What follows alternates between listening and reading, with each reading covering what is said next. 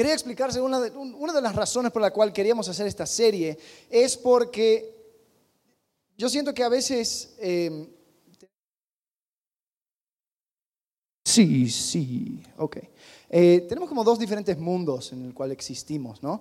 Eh, está la vida real, la vida, el, mundo donde estamos lunes a sábado, estamos eh, trabajando, jugando, haciendo todo tipo de cosas. Después llega el domingo, donde entramos en Biblialandia, donde entramos por estas cuatro puertas y nuestro, nuestro lenguaje cambia, nuestra ropa cambia, nuestra forma de, tratar a la gente cambia, eh, y, entramos a, leer estos versículos de un libro que, eh, tiene miles de años y empezamos y sacamos unas cosas y decimos, este, este versículo y este va con este versículo y terminamos, ah, qué lindo, wow, qué bien. Y salimos de Biblialandia y volvemos a la realidad, ¿no? Ahora,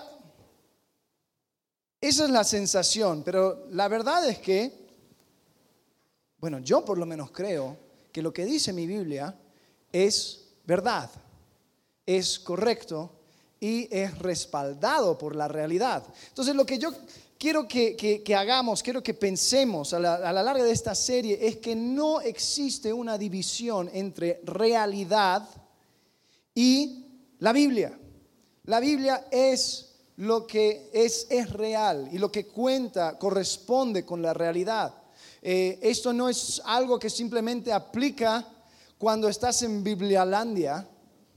De hecho, o sea, tíralo en una antorcha a Biblialandia y, quémalo al, piso porque no existe.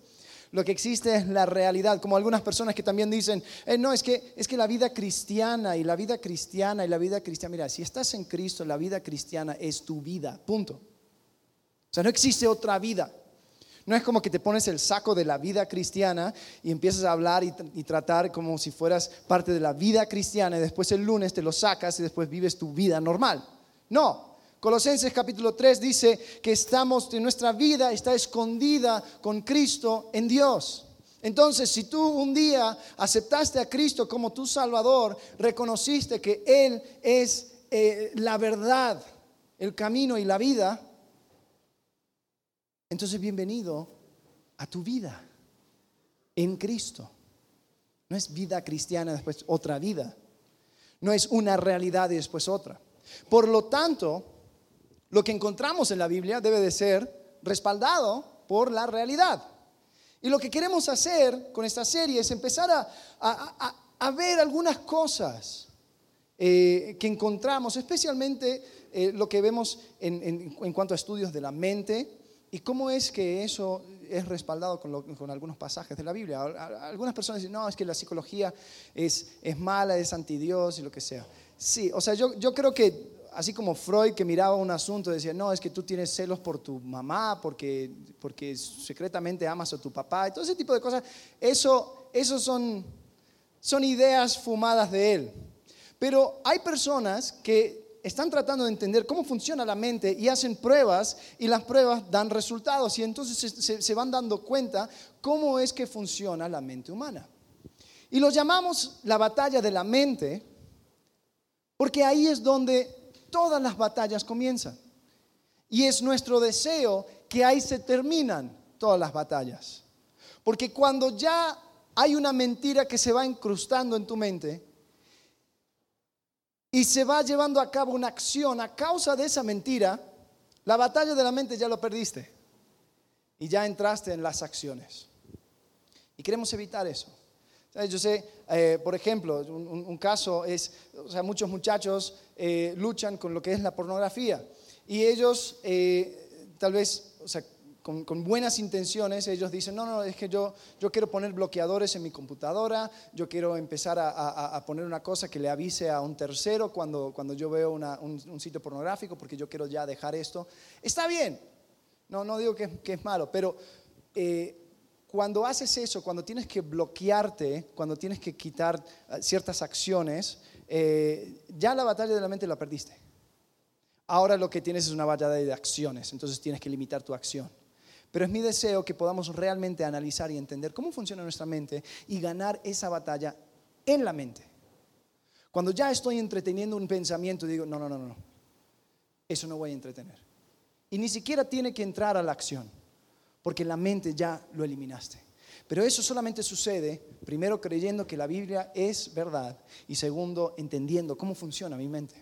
Bueno, entrando al tema, el 16 de julio 1999, el hijo del expresidente John Kennedy, se llama John Jr., muy creativo el presidente, eh, era un piloto, tenía su licencia de piloto y tenía su avioneta, y salió en su avioneta a las 8 de la tarde. Y las condiciones eran favorables como para poder conducir con el tipo de licencia que tenía él, que era, eh, eh, podía conducir una avioneta con, o sea, visualmente, mirando el horizonte, mirando dónde estaba y todo ese tipo de cosas. No estaba entrenado a simplemente mirar sus instrumentos. Bueno, sucede, sucede que él despega y está eh, en el aire, pero nunca llega a su, eh, al aeropuerto. Tres horas después, el aeropuerto que, donde él iba a aterrizar llama a la guardacosta y dice, dice, oye, nosotros no lo encontramos, no sabemos qué pasó, eh, creo que ya es tiempo de empezar a buscarle. Le encontraron al fondo del mar tres días después con avioneta y todo y dos pasajeros y trataron de investigar y saber qué es lo que sucedió, qué es lo que pasó. Y lo que encontraron es que es posible que el piloto se haya, haya eh, sufrido algo que se, se, llama como desorientación espacial o vértigo. Y el problema viene cuando tú piensas que tu avión va recto porque tú, te, tú sientes como que si estás, estás nivelado. Y tú vas manejándolo y dices, no, estoy bien, estoy bien, estoy bien. Pero lo que no te das cuenta es que ya estás inclinado de esta forma. Y lo que sucede es que el líquido que tienes en tu oído, que te va indicando cómo estás equilibrado, eh, ya por el movimiento y todo, ya no, puedes confiar en ella. Entonces, eh, eso es lo que encontraron. Y, tengo aquí un video que quiero mostrar. Es un, es un, instructor de pilotos que va hablando de este problema y, después van a ver cómo esto eh, ata con el resto del mensaje. absoluta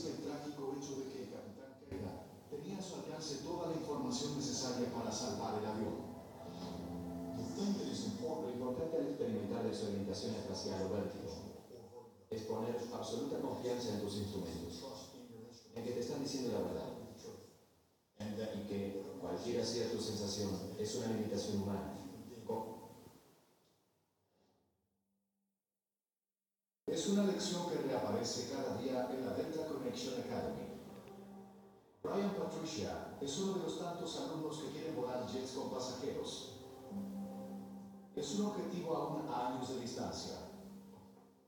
Debería tomarme unos 5 o 6 años en una aerolínea regional antes de pasar a las aerolíneas importantes. Es un recorrido típico. Los tripulantes experimentados de las aerolíneas internacionales suelen cargar con miles de horas de vuelo, pero cada uno comenzó desde cero. Hay un antiguo dicho que dice, en cuanto sientas que ya no aprendes nada con la aviación, sal de ella, porque vas a lastimarte. El entrenamiento es continuo. El entrenamiento recurrente es una parte integral de una aviación segura. La razón por la que tenemos el nivel de seguridad que tenemos hoy día es en gran parte porque el entrenamiento es adecuado y completo. Confiar en tus instrumentos, confiar en las computadoras, es una de las lecciones fundamentales del entrenamiento en aviación. Bien, entonces lo que estaba diciendo el instructor dice que la primera cosa que tienen que enseñar a los pilotos es no, confiar, no, confiar en sus sentimientos, no en sus sentidos, sus cinco sentidos. porque es una limitación humana. Lo que te dice la verdad son tus instrumentos. Entonces, ¿qué tiene que ver con nosotros? Bueno, la verdad es que nuestra mente está siendo constantemente influenciada por diferentes cosas y nosotros ni siquiera sabemos eh, cuáles son esas cosas que nos van influenciando. Y puede ser, nuestra mente puede ser engañada fácilmente. Eh, nuestra mente es como una máquina, es como una máquina avanzada y, va eh, tomando atajos y tratando de ver cuáles son las, formas más rápidas de llegar a cierta información. Entonces algunas cosas lo va almacenando, lo va guardando eh, para después usarlo en un futuro. Yo me acuerdo cuando yo empecé a manejar, yo empecé a manejar, bueno, yo empecé a manejar los coches automáticos, me acostumbré a eso, pero después mi primer coche de verdad fue un coche estándar. Y, yo me acuerdo tratando de aprender cómo funcionaba el coche estándar. Y, por alguna razón, no sé si les ha tocado, yo tenía que apagar la radio cuando me tocaba manejar. Como que ya era, era mucho de estar concentrando en muchas cosas. Entonces yo tenía que apagar la radio y pensar, ok, primera, suelto clutch, sigo, y se me apagaba. Entonces, ok. Después primera, meto clutch, avanzo, avanzo, y se apagaba. El problema es que yo estaba en un semáforo, entonces se formaba toda una fila detrás mío. Pero, pero yo así tenía que aprender. Y, y no, sé, no sé de ustedes, pero eso solamente tardó un tiempito. Después, mi mente fue almacenando algunas cosas donde ya con el puro memoria muscular, dicen, tú puedes manejar y vas poniendo primera, segunda, tercera, cuarta, quinta, y estás hablando y estás haciendo otra cosa y estás cambiando la radio, estás texteando y estás haciendo un montón de cosas. O sea, no tienes que concentrarte tanto en manejar. ¿Por qué? Porque tu mente va almacenando esas cosas. Ahora, les quiero dar un ejemplo. Eh, tengo unas, una, una, frase, una palabra que quiero que ustedes eh, descifren para mí. Entonces a la cuenta de tres quiero que me digan la palabra que está aquí. O sea, ya ustedes en su mente completando la palabra. Una, dos, tres. ¿Nutritivo? ¿Cómo? Competitivo. A ver, otros dijeron, a ver, una, digan lo que, lo que dijeron al comienzo. A ver, una, dos, tres. Corporativo. A ver, ¿quién dijo corporativo? Que levante la mano. ¿Nadie más? A ver, espera, espera, espera. Antes, antes, de que continuemos, antes de que continuemos, mire, mire, mire, mire, mire. Levanten todos la mano derecha. Con disculpas a la persona que tienes al lado. Levanten todas la mano derecha. Todos, todos, todos, todos, todos, todos, todos. Bien, bájenlo. Funciona. Ok. Los que dijeron corporativo, que levanten la mano. Los que dijeron, ¿qué? Competitivo, que levanten la mano. Los que dijeron otra cosa, que levanten la mano. Los demás no participaron. Ok. Por esta encuesta informal y no científica, yo deduzco que la mayoría de ustedes dijeron corporativo. Pero bien podría haber sido cooperativo. Ahora, ¿por qué escogieron una palabra como corporativo o competitivo. Es el mundo de trabajo, ¿ok? ¿Y por qué estaban pensando en el mundo de trabajo? Habían unas fotos que estaban pasando, ¿no? Ah, y tal vez fue ahí comenzando tu mente a pensar en ciertas cosas para que cuando aparece esto simplemente ya vas por, la, por el lado de negocios, ¿no? Mundo competitivo y todo lo demás. Sí, esto fue una prueba psicológica que hicieron. Y, lo que hicieron era, aún más sutil. Les trajeron a un cuarto y les hicieron jugar con ciertas cosas. Y algunos eran valijas y plumas y todo lo demás. Y otros eran cosas neutrales como árboles y todo. Y cuando les dieron esto, los que tenían las cosas neutrales llenaron cooperativo. Pero los que estaban eh, ya pensando en cosas de negocio pusieron corporativo o eh, competitivo. Y la verdad es que nuestra mente empieza a funcionar y estamos siendo influenciados de maneras que ni siquiera sabemos que existe, que ni siquiera sabemos que está ejerciendo una influencia sobre nosotros. Vamos a darte otro ejemplo. Eh, aquí tengo unas letras. Les voy a dar 20 segundos sin, sin anotar ni nada. Quiero que memoricen estos, estas 16 letras. Listo, ya. 20 segundos.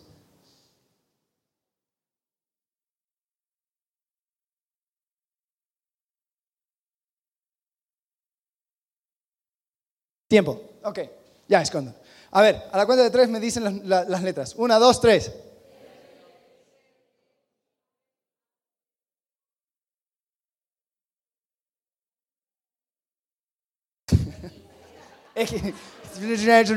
X. Bien. Ok, dudo que todos lo hicieron, no puedo comprobar, pero dudo que, que, Ok, ahora les voy a dar las mismas letras, pero organizadas de otra forma, les voy a dar menos, les voy a dar 15 segundos para que lo memoricen.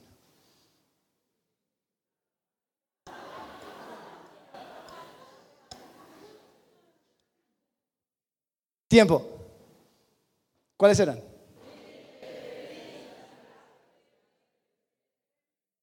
Ok, ¿qué acaba de suceder? Te, pasé 16 bloques de información y ustedes trataron de memorizarlas. Las reorganicé y ya esos 16 bloques de información ahora se convirtieron en 5. Son mucho más fáciles de aprender. Ahora, así funciona nuestra mente, así funciona, tenemos, estamos siempre buscando atajos mentales. Por eso, por ahí también vienen los prejuicios. Por eso, cuando tú ves una persona, no le conoces, no sabes su nombre, no, no, no entiendes su contexto, nada de eso, pero ves que está, está, está, caminando de una cierta forma, tiene una cierta mirada, tiene vestido de una cierta cosa, y, y tú dices, uy, hay que tener cuidado con esa persona. Ahora, tú no te introdujiste con él, hola, ¿qué tal? ¿Cómo es tu nombre? ¿Qué es, lo que sucede? Ah, sí, acabas de salir de la cárcel. Ah, sí, tienes un arma. Ok, perfecto, bueno, me voy a dejar. No, tenemos atajos mentales y ya vamos en, esa dirección y, decimos, no, esta persona es peligrosa, esta persona me parece a mí, entonces yo le voy a querer, este va a ser mi amigo, esta persona no, etcétera, etcétera, etcétera. No digo que está bien, pero sí digo que existe. Entonces tenemos que estar conscientes de que nuestra mente está siendo constantemente influenciada por cosas que ni siquiera entendemos. Y vamos ahora a ver cinco diferentes o cuatro diferentes cosas en lo que me acaba, me, me resta el tiempo. Son nuestras prioridades que nos influencian nuestras autoridades, nuestras opiniones pasadas y nuestro concepto de lo normal. Vamos a comenzar con la primera, nuestras prioridades. Les quiero preguntar, eh, ¿quién, ¿quién ha sido en un momento víctima de la corrupción? Que levanten la mano.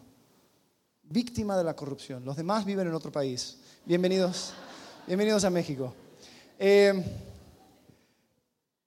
todos nos quejamos de la corrupción, ¿no? Todos nos frustramos eh, cuando vemos a, un policía que está, recibiendo mordida y dicen, no, es que cómo puede ser la corrupción en este país. Pero ¿de dónde viene la corrupción? ¿Cuál es su fuente? A veces pensamos que, es la gente corrupta son unos malos, malvados que viven en el nombre de la maldad y tienen un gatito y ¿cómo puedo robarle al pueblo? Eh, sin embargo, no funciona así. Nos cuesta pensar de que la gente corrupta son iguales que tú y yo. Pero ¿cómo pudo, pudo haber pasado? Había una prueba que, querían hacer eh, en cuanto a este tema, descifrar este, este tema de, la corrupción. Y, lo que hicieron era algo similar a, lo que acabamos de hacer, donde les traen a, las personas a un cuarto y eh, algunos les hacen una pregunta. Les preguntan, eh, hazme una lista de los problemas eh, de negocio que enfrentan las empresas. Los problemas de negocio, entonces ellos empiezan a, no, falta de capital, eh, falta de ganas, no hay buenos empleos, etc. Entonces sacan, una lista, les ponen un modo de pensar de negocios, de eh, éxito, de todo ese tipo de cosas.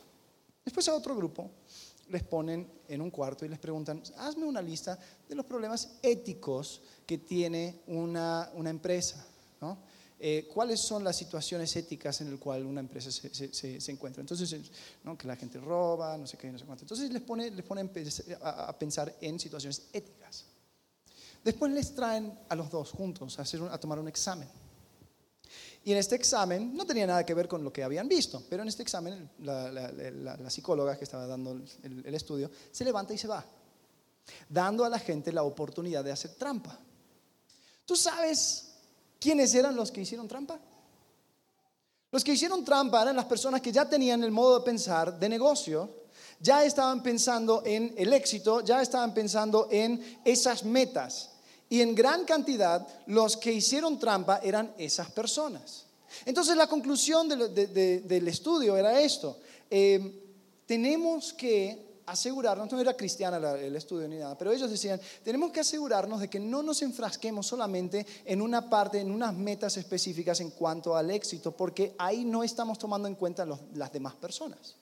Dice, tenemos que volver constantemente a un cuadro ético para poder realmente tomar decisiones correctas. Ahora yo miro eso y digo, hmm, se me hace parecido a un estudio psicológico que hizo el rey David hace dos mil años en Salmo 119, versículo 11, donde dice, en mi corazón he guardado tus dichos para no pecar contra ti. ¿Cómo es que cambio mi cuadro ético? ¿Cómo es que vuelvo a, un centro donde no es solamente haz lo necesario para poder salir adelante? Bueno, tengo que volver cada día a una fuente de moralidad. Y David lo entendió. Miren lo que dice Josué capítulo 1, versículo 8. Dice, nunca se apartará de tu boca este libro de la ley, sino que, día eh, sino que de día y de noche meditarás en él para que guardes y hagas conforme a todo lo que en él está escrito, porque entonces harás prosperar tu camino y todo te saldrá bien. Qué curioso, ¿no?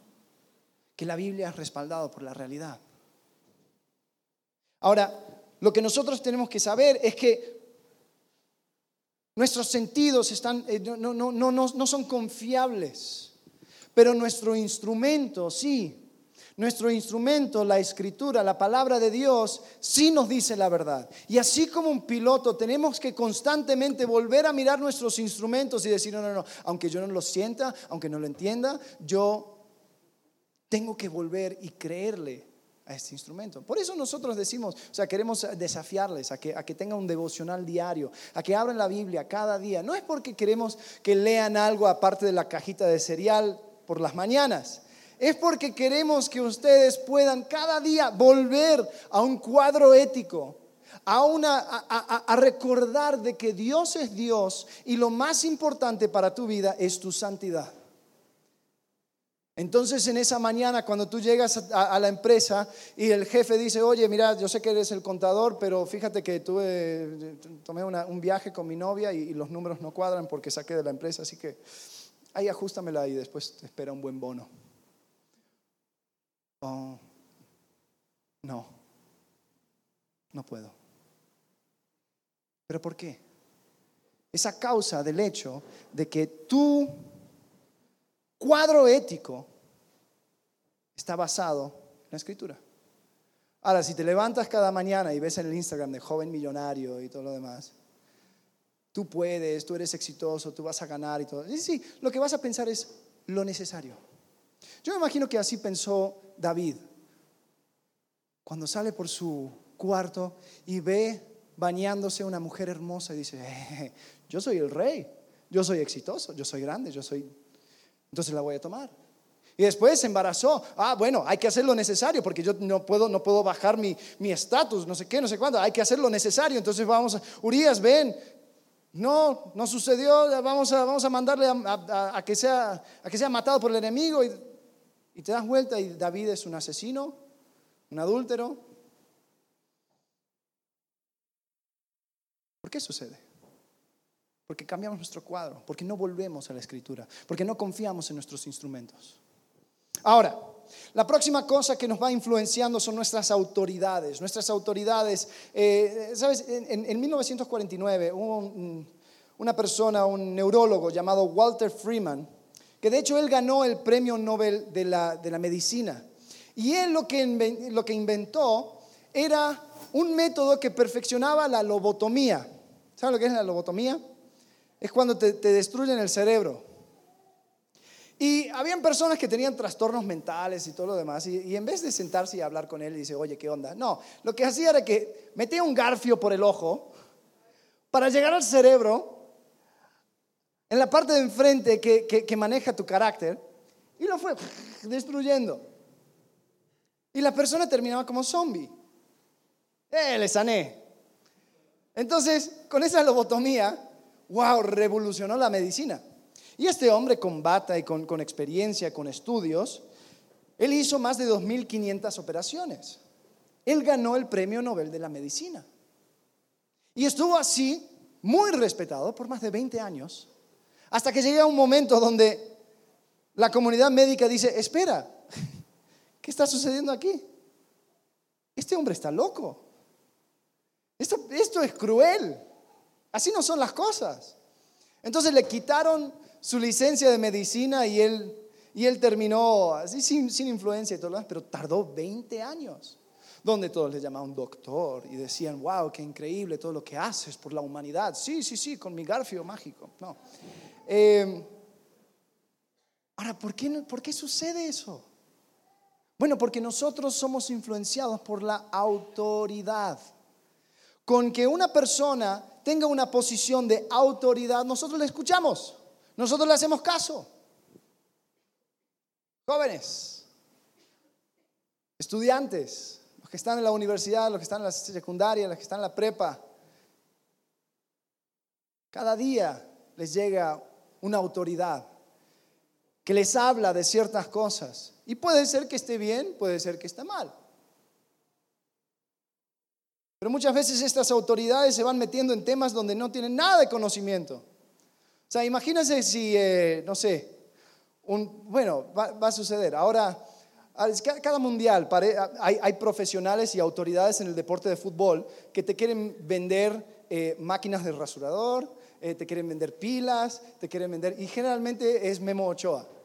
Pero, o sea, Ochoa es un buen portero, pero no creo que él sabe cuál es la mejor marca de batería. Entonces cuando él aparece dice, yo uso Energizer para mi MP3. Muy bien por ti, pero no eres autoridad.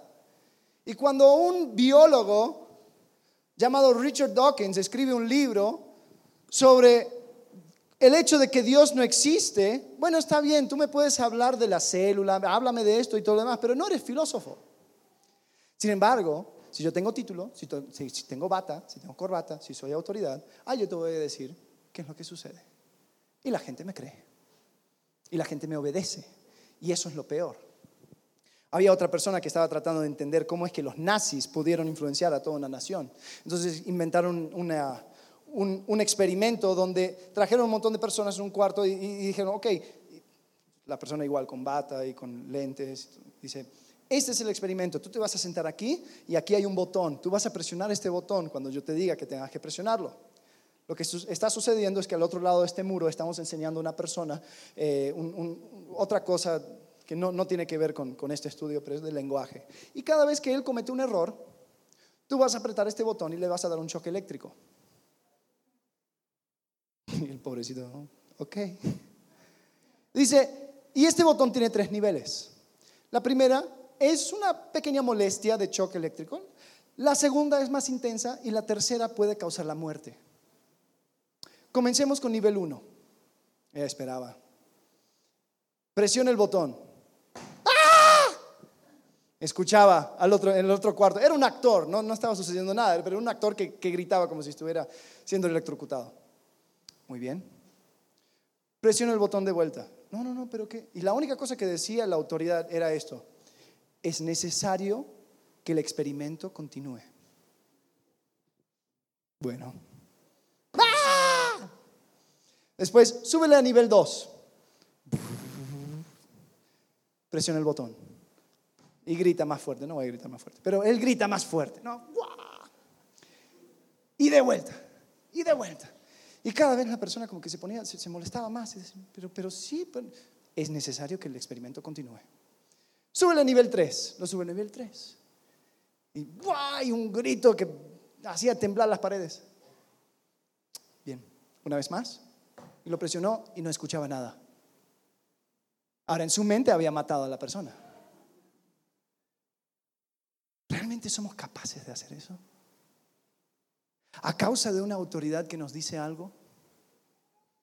Sabes, gracias a Dios, cuando los nazis de verdad fueron llevados a juicio, uno de sus, argumentos, su defensa era, bueno, yo no estaba rompiendo ninguna ley en Alemania en ese tiempo, porque Hitler ponía todas las leyes y yo no rompí ninguna ley, entonces yo no soy culpable de nada. Y lo que dijeron estos jueces, yo creo que fue la última vez que la justicia de verdad se hizo, porque estos jueces dijeron, sí, había una ley en Alemania, pero hay una ley más alta del cual, donde cual tú estás sujeto y tú te tienes que sujetar a esa ley más alta porque proviene de lo alto. Y si tú no escuchas eso, no importan las leyes o las autoridades que pueden existir sobre esta tierra, eres culpable. Y con eso pudieron sentenciar a los nazis. Ahora, fíjense lo que dice en Hechos, capítulo 4, versículo 18 al 20. Eh, Pedro y Juan también estaban pasando una situación similar. El Sanedrín le había llamado, dice, les llamaron, llamándolos y les intimaron que en ninguna manera hablasen ni enseñasen en el nombre de Jesús. Mas Pedro y Juan respondieron diciéndoles, juzgad si es justo delante de Dios obedecer a vosotros antes que a Dios. Porque no podemos dejar de decir lo que hemos visto y oído. No podemos. Porque tenemos una autoridad mayor.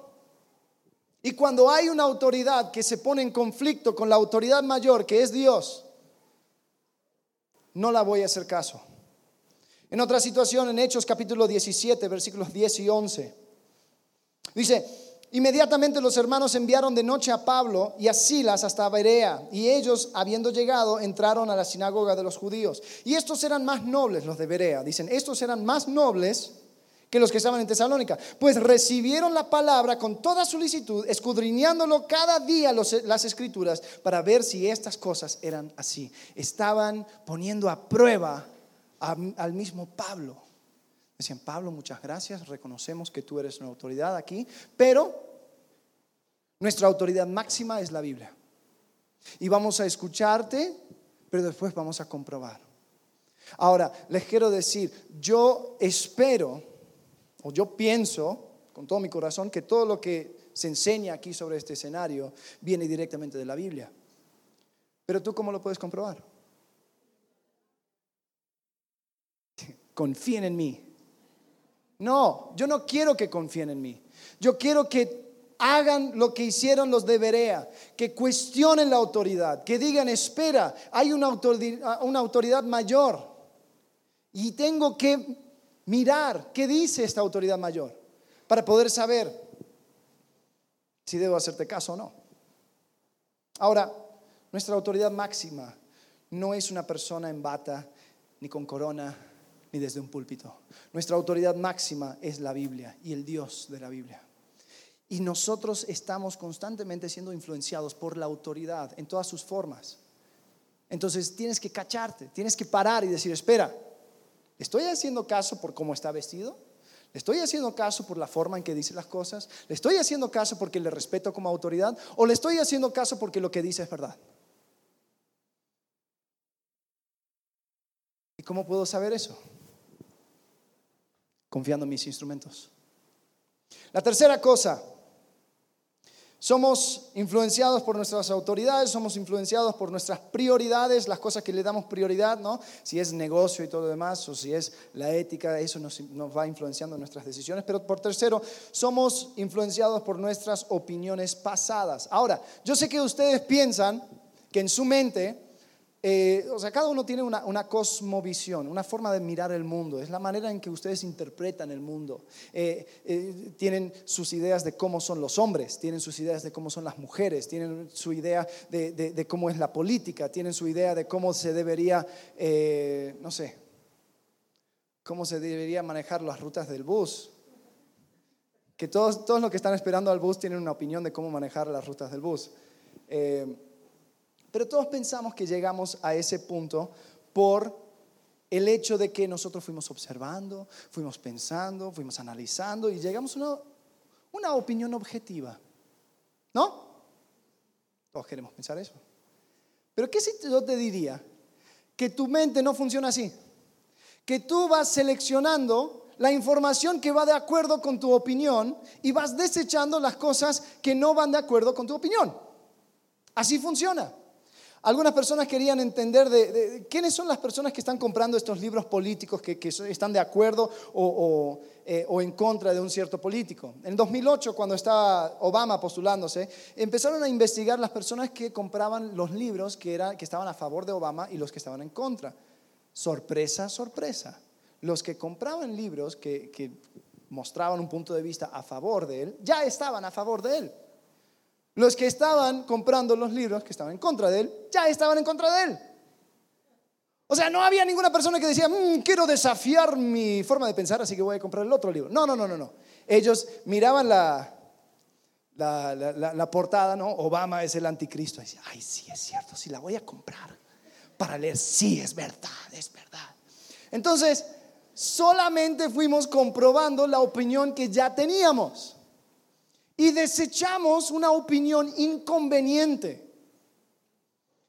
Con eso dicho, Les quiero decir que es mi meta, es mi deseo, es mi misión en esta vida, hacerte incómodo por medio de la palabra de Dios. Es mi meta incomodarte con la verdad. Porque muchas veces la verdad es incómodo, porque te desafía a cambiar.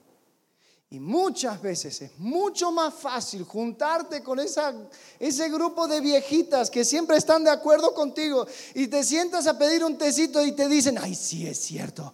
No, es que no puedo, tú eres una mártir. Sí, sí. Y nadie te para enfrente y dice, espera, ¿nunca pensaste que tú eres el problema? Ay, no me ofendas. Nuestra mente funciona así. Buscamos las, opiniones que, están, que, van de acuerdo con lo que ya pensamos. Te quiero preguntar, ¿cuándo fue la última vez que escuchaste un consejo bíblico que te incomodó y le hiciste caso? Sabes, en el avión de tu vida muchas veces sufrimos de vértigo, sufrimos de desorientación espacial, pero pensamos que estamos bien. Y empieza el instrumento, no, no, no, no le voy a hacer caso, no estoy de acuerdo con eso, no pienso que eso es correcto, hasta que vemos el horizonte. Y el horizonte no está aquí, el horizonte está aquí, entonces significa que estamos inclinados y ya a punto de estrellar.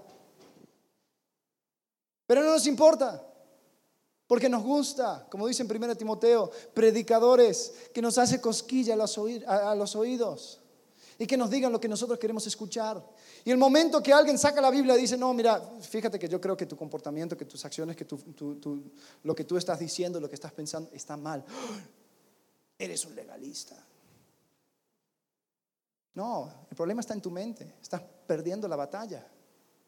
Por último, somos influenciados por nuestras opiniones pasadas. Ah, bueno, no, espera, espera, espera, antes, antes, antes. Tengo un versículo. Proverbios capítulo 3, versículos 1 al 7. Proverbios 3, 1 al 7. Fíjense el, cómo es que ruega el Padre.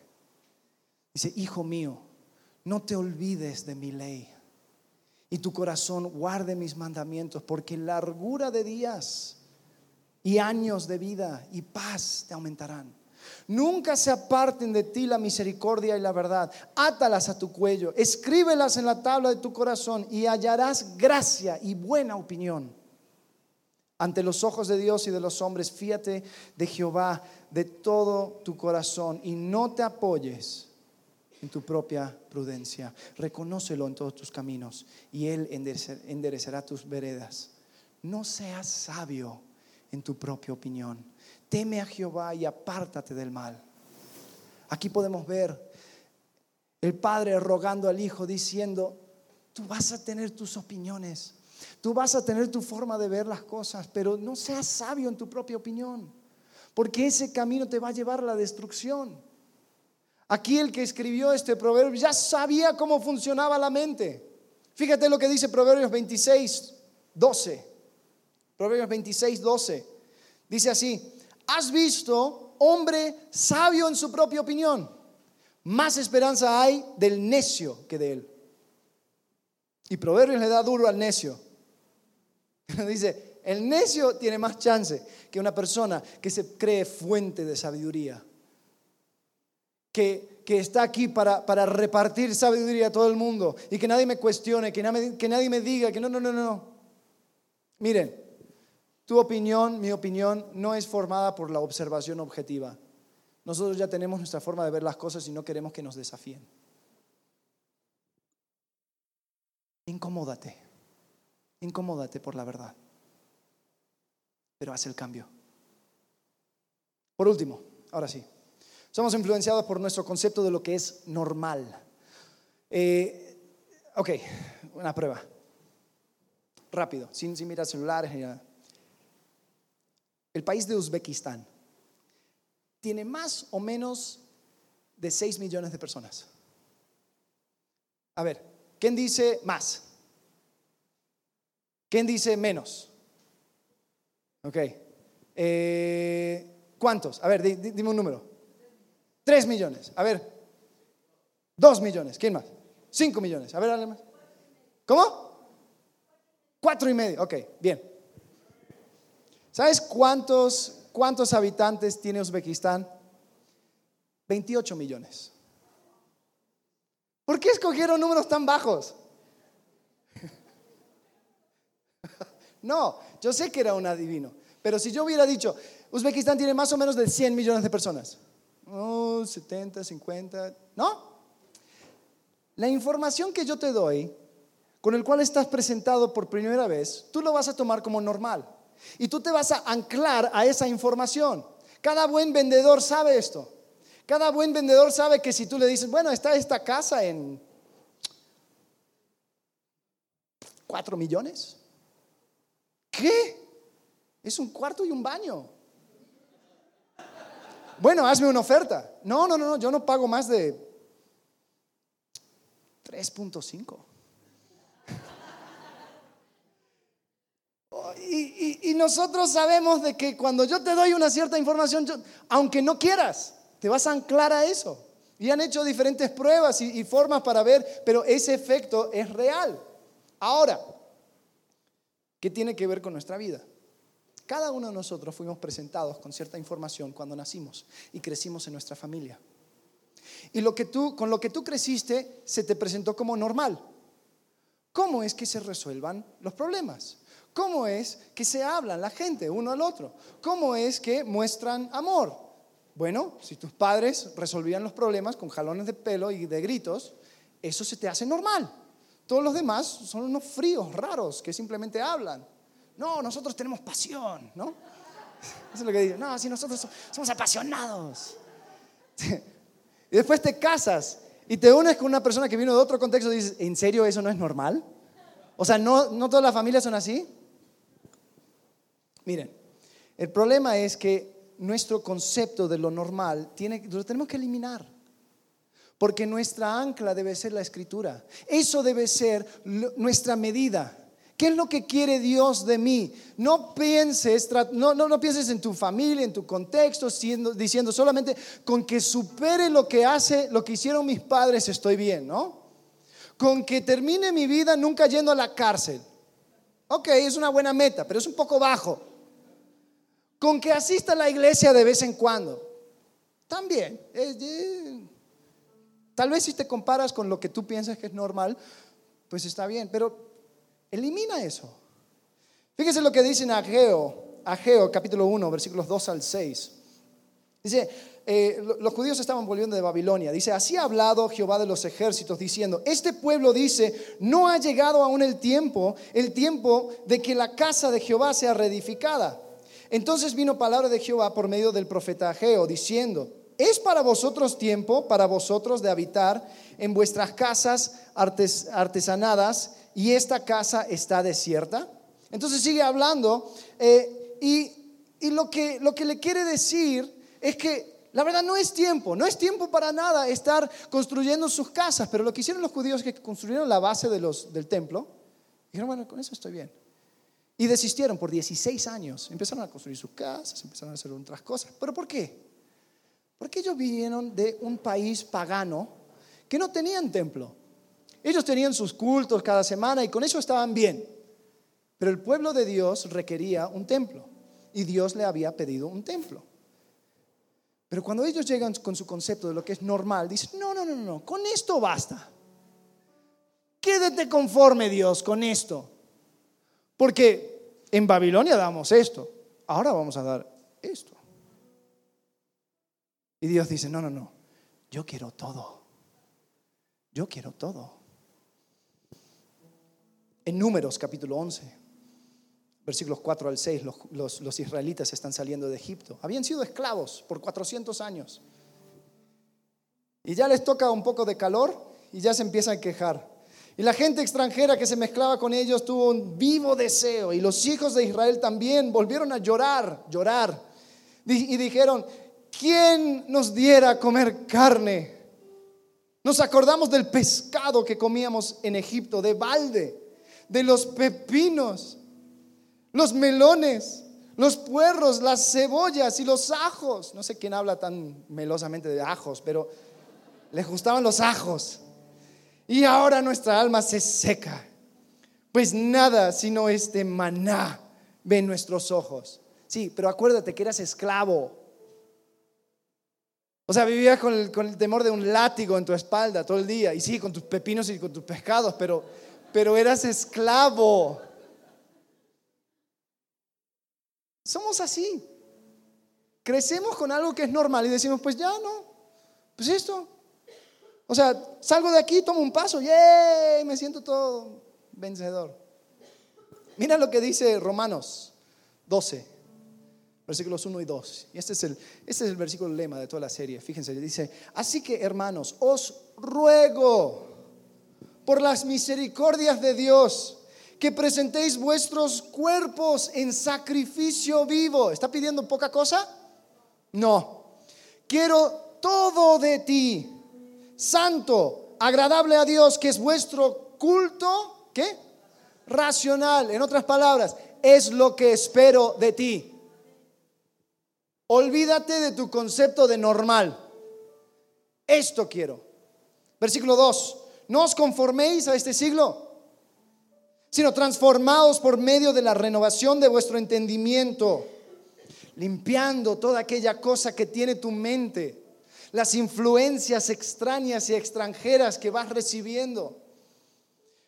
Renovación de vuestro entendimiento para que comprobéis cuál sea la buena voluntad de Dios, agradable y perfecta. Miren, Dios tiene cosas enormes para ti. Dios tiene cosas grandes para ti, pero no va a poder hacer nada en ti hasta que no reconozcas de dónde vienen todas estas influencias extrañas a tu mente y cómo puedes eliminarlas. Porque estamos siendo influenciados por nuestra propia opinión, por nuestra autoridad, por nuestras prioridades, por lo que, por lo que nosotros pensamos es normal. Fíjate lo que dice Salmo 119. 97 al 104. Mira, mira el, el amor que tiene David hacia la ley, la escritura, su instrumento. Dice, oh cuánto amo yo tu ley. Todo el día es ella mi meditación. Me has hecho más sabio que mis enemigos con tus mandamientos, porque siempre están conmigo. Más que todos mis enseñadores he entendido porque tus testimonios son mi meditación. Más que los viejos he entendido porque he guardado tus mandamientos. De todo mal camino contuve mis pies para guardar tu palabra. No me aparté de tus juicios porque tú me enseñaste. Cuán dulces son a mi paladar tus palabras, más que la miel a mi boca. De tus mandamientos he adquirido inteligencia, por tanto he aborrecido todo camino de mentira estás siendo influenciado más de lo que piensas todos los días. Hay personas que dicen, no, no, no, yo voy, yo hago, yo y no me afecta, no me afecta, no me afecta, no me afecta. Sí te afecta. Y tarde o temprano, esos lugares, esas costumbres, esas cosas, esos pensamientos van a salir a la luz. Si te afecta lo que escuchas, si te afecta lo que miras, si te afecta las personas con el cual hablas, si te afecta. Y van afectando tus decisiones en formas muy sutiles. Somos influenciados por nuestras prioridades y nuestro cuadro ético. Por lo tanto, nuestra Biblia debe ser nuestra, fuente diario de, de moralidad. Somos influenciados por nuestras autoridades. Por lo tanto, la Biblia debe ser nuestra autoridad máxima. Somos influenciados por nuestras opiniones.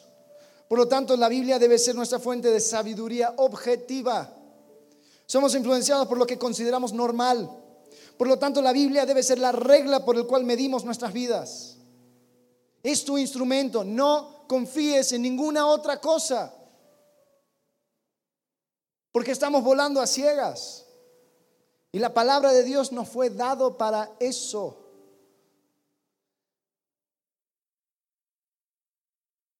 Ahora, en cuanto a la Biblia, te pregunto, ¿lo usas? cada día? ¿Qué conclusiones sacas? O sea, ¿indagas? ¿Piensas? ¿Realmente haces que entre en tu corazón y en tu mente? ¿O tu máximo contacto con, la palabra de Dios es cuando le pones like a un versículo que alguien posteó? quiero preguntar, ¿cuál fue la última cosa que tú leíste en la Biblia que realmente te impactó? ¿Cuál fue la última cosa que tú leíste en la Biblia que realmente te impactó? Y si ya el calendario está yendo a los noventas, creo que es tiempo de renovar, de sacar el polvo a tu Biblia y reconocer que sin esto estás volando a ciegas. Confía en tus instrumentos. Nuestra mente tiene limitaciones. La mente de Dios no. Y qué increíble que nos dio su palabra para que podamos seguirla. Tenemos que poder cachar esos pensamientos. ¿De dónde vino este pensamiento? ¿Cuáles son las influencias en mi vida que me están llevando a tomar decisiones? ¿Son correctas? Vamos a orar. Ya terminar. Padre, gracias porque tu palabra es fiel, es constante, es verdad. Señor, te agradecemos porque, Padre, por medio de tu palabra podemos conocer la realidad, Señor, y entender cuáles son las cosas que tú quieres para nosotros, Señor. Conocer tu voluntad agradable y perfecta, Señor. Queremos ganar la batalla de la mente. Queremos ganar, Señor, confiando en nuestros instrumentos, Señor, en tu palabra. Te pido que podamos realmente dar ese valor. Tus sagradas escrituras, Señor. Prestándole atención, poniéndola en práctica. Te agradecemos en el nombre de Cristo Jesús. Amén.